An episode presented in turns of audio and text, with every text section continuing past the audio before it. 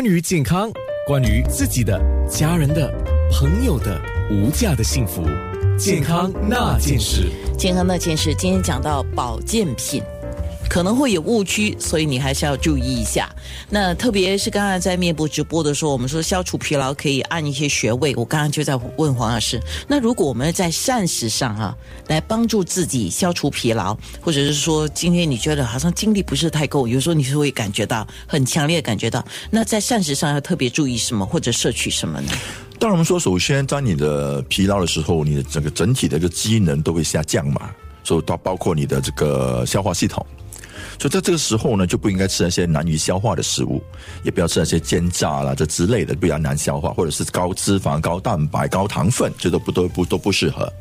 就这个时候呢，就你可以选择这个喝个清清的鸡汤，比如说我们说黄芪鸡汤啊，补充益气啊，对于这个脚消消除疲劳是很有帮助。不然的话，就是说，比如说我们说吃个呃淮山枸杞粥啊，也不错。哇哦，淮山枸杞粥啊，它是健脾啊，祛湿。通常有时候我们觉得很累的时候，就是也是可能这个湿气比较重了，体内湿气也比较重，也会造成呃你觉得非常的疲累，就身体好重嘛，拖着一个一个一个负担在走的。OK，好，那说回这个保健品的误区，那么这一段的话，我们就要说一下了。嗯，有什么特别提醒的？如何选择？比如说，是，当然就说可靠的保健食品，不论是哪一个类型，主要的目的就是还是保健嘛。我们说都不能在一个短时间内改善，呃，或者改变一个人的体质，可是，在长时间服用啊，它就能够看到效果。我们了解，因为它跟药不同，所以我们就说，哎，这样的话，怎么怎么分？虽然有中药保健品跟中药，怎么分别？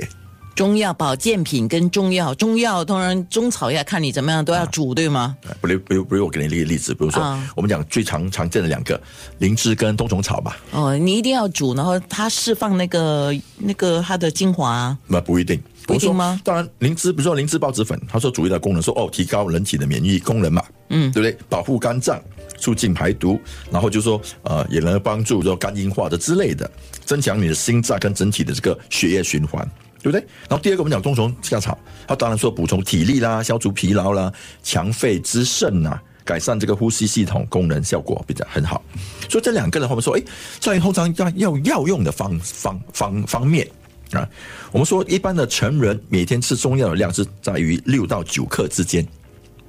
六六到九克。所以这是用于说，因为需要药用药来治疗某个状况、某一个病情啊。可是我们说，当它用在这个保健品的时候，我给一个例子，比如说 The Health Club 的这这个保健品，我们说我们的灵芝跟这个冬虫夏草，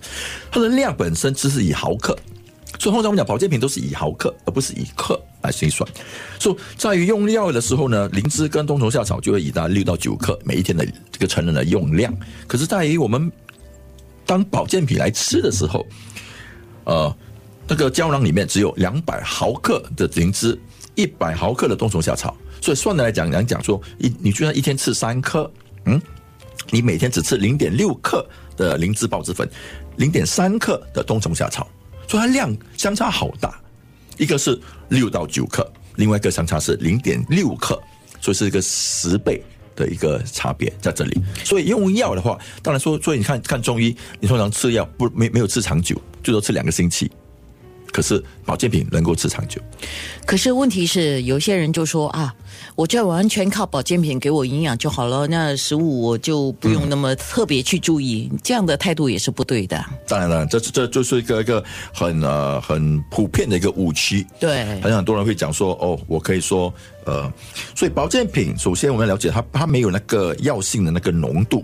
啊。那个那个重度，它只能够调理，就帮助帮辅助调理我们的生理功能。但是如果单独使用的话，它的治疗功效不大。